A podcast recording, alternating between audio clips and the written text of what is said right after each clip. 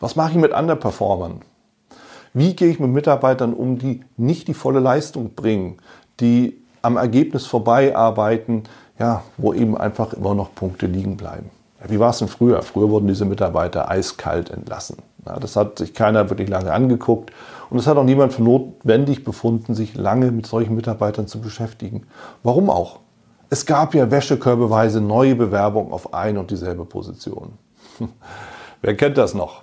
Und tatsächlich ist es ja so, dass sich die Sache heute deutlich verändert hat. Ja, wir sprechen ja vom Fachkräftemangel und natürlich sind alle Unternehmen auf der Suche nach den besten Mitarbeitern. Und das wird sich auch nicht verändern. Technischer Wandel, Digitalisierung Rezession hin oder her. Die Besten sind die begehrtesten.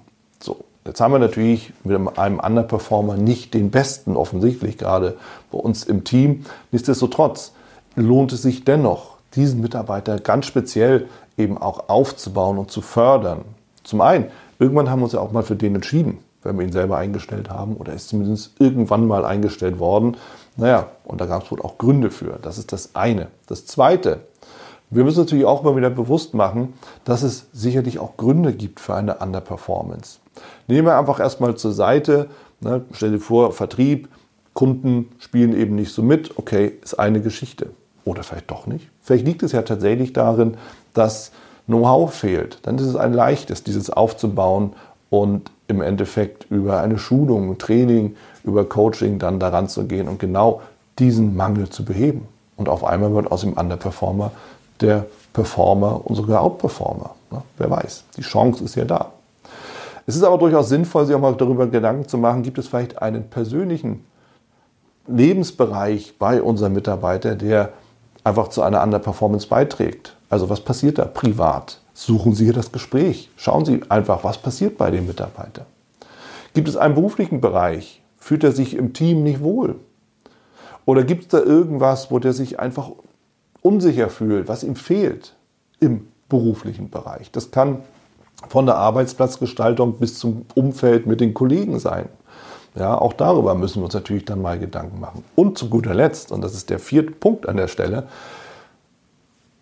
wir müssen uns auch selber mal den Spiegel vorhalten. Vielleicht liegt es ja auch an uns selbst, ja, dass die Underperformance beim Mitarbeiter da ist. Vielleicht sind wir dem irgendwann mal zu nahe getreten, auf die Füße getreten, haben wir ihn irgendwann mal demotiviert. Ja, und die Underperformance ist sozusagen die Quittung, die der Mitarbeiter uns ausstellt um uns letzten Endes den Spiegel vorzuhalten. Ich weiß, diese Betrachtung ist natürlich am unangenehmsten. Nichtsdestotrotz ist sie lohnenswert, denn wenn wir dem einen manchmal zu nahe treten, ist es wahrscheinlich, dass wir den anderen auch ab und an mal zu nahe treten. Und das müssen wir natürlich unbedingt abstellen. Ja, deshalb Gründe abstellen, die einen von diesen vier Punkten, wenn wir sie identifiziert haben, Hilfe, Unterstützung anbieten, den Mitarbeiter aufbauen, um einfach diese Chance zu wahren, das Potenzial auch wirklich zu heben und zu nutzen, das wir ja bei jedem einzelnen Mitarbeiter im Team haben, auch bei den Underperformern, beziehungsweise gerade bei den Underperformern ist ja das Potenzial noch besonders groß. Und Fakt ist, diese Mitarbeiter sind ja nun mal auch im Team, also nutzen wir das doch, dass die da sind und bauen die auf. Und das muss das Ziel sein. Aufbauen und halten. Wenn aber einer nicht will, dann darf er auch gerne gehen. Auch das gehört mit dazu.